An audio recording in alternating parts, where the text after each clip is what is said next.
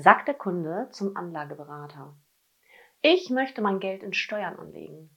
Und ich habe gehört, dass sie steigen werden.